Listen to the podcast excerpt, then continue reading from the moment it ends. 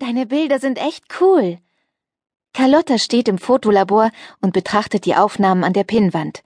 Sie zeigen Alltags- und Straßenszenen mit winzigen Menschen, Häusern und Autos aus der Vogelperspektive. Die sehen aus wie Trickaufnahmen. Wie hast du das hingekriegt? Nicolas steht so dicht hinter ihr, dass sie glaubt, seinen Herzschlag zu spüren. Als sie sich zu ihm umdreht, lächelt er. Die Methode heißt Tilt Shift.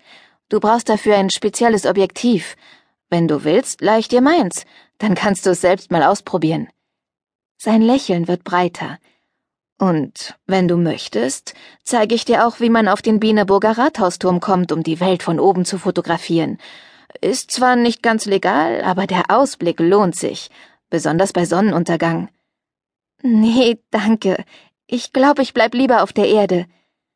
Carlotta wendet sich wieder den Aufnahmen zu obwohl das Angebot, mit Nikolas etwas Illegales zu tun und zusammen mit ihm der Sonne beim Untergehen zuzuschauen, in ihren Ohren ziemlich verlockend klingt. Als die Tür zum Fotolabor aufgerissen wird, fahren sie herum. Als wären wir bei etwas Verbotenem ertappt worden, denkt Carlotta und ärgert sich über ihre Reaktion. Schließlich haben Nico und sie sich nur über Fotografie unterhalten. Paula, eine ältere Mitschülerin aus der Foto AG, nickt ihnen zu.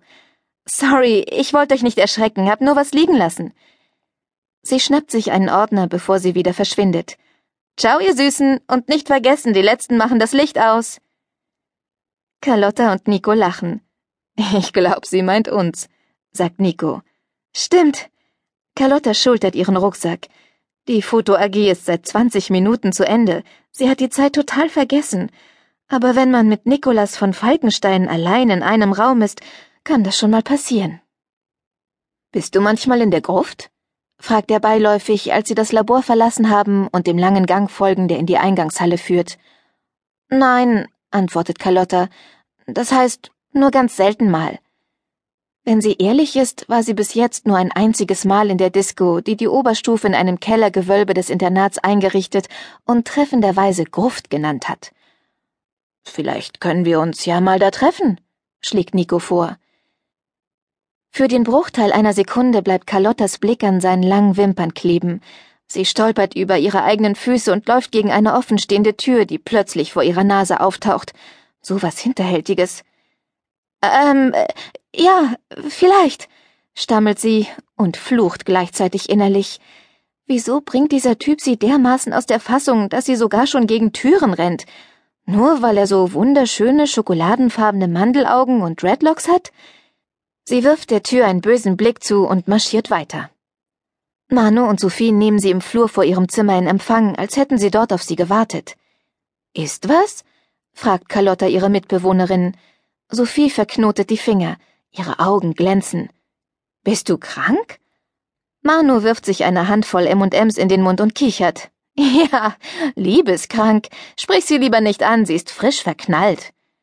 In wen? fragt Carlotta neugierig. Hm, in den neuen, mümmelt Manu. Er heißt, Sophie kommt ihr zuvor.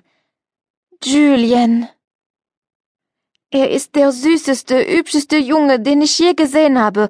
Oh mon Dieu, er ist so attraktiv. Carlotta und Manu wechseln einen Blick. Julien? wiederholt Carlotta. Was ist das denn für ein Name? Ein ziemlich bescheuerter, wenn du mich fragst. Hört sich an wie Suppengemüse. Manu stupst Sophie an. Möchtest du hier stehen bleiben und festwachsen oder kommst du mit rein? Ich komme schon, sagt Sophie und stolpert hinter ihr her. Carlotta kann nur mit Mühe ein Prusten unterdrücken. Sophie verliebt. Das kann ja heiter werden. Im Zimmer wirft sie ihren Rucksack in hohem Bogen auf den Schreibtisch und anschließend sich selbst auf ihr sorgfältig gemachtes Bett. Hinter ihr liegt ein langer Schultag, und obwohl das neue Halbjahr gerade erst angefangen hat, fühlt sie sich schon wieder ferienreif. Wie kann das sein? Es ist ihr viertes Jahr im Internat Prinzensee. Sie geht in die achte Klasse und hat sich inzwischen an das Internatsleben gewöhnt. Aber niemand hat ihr gesagt, dass mit jedem Schuljahr alles so viel schwieriger werden würde. Dieser Julian, nimmt Carlotta den Gesprächsfaden wieder auf. Kommt er in unsere Klasse? Ich hoffe es, antwortet Sophie. Ich nicht, grummelt Manu. Der zieht so eine Schleimspur hinter sich her, dass man darauf Schlittschuh laufen könnte. Wieso kommt er eigentlich erst jetzt nach Prinzen?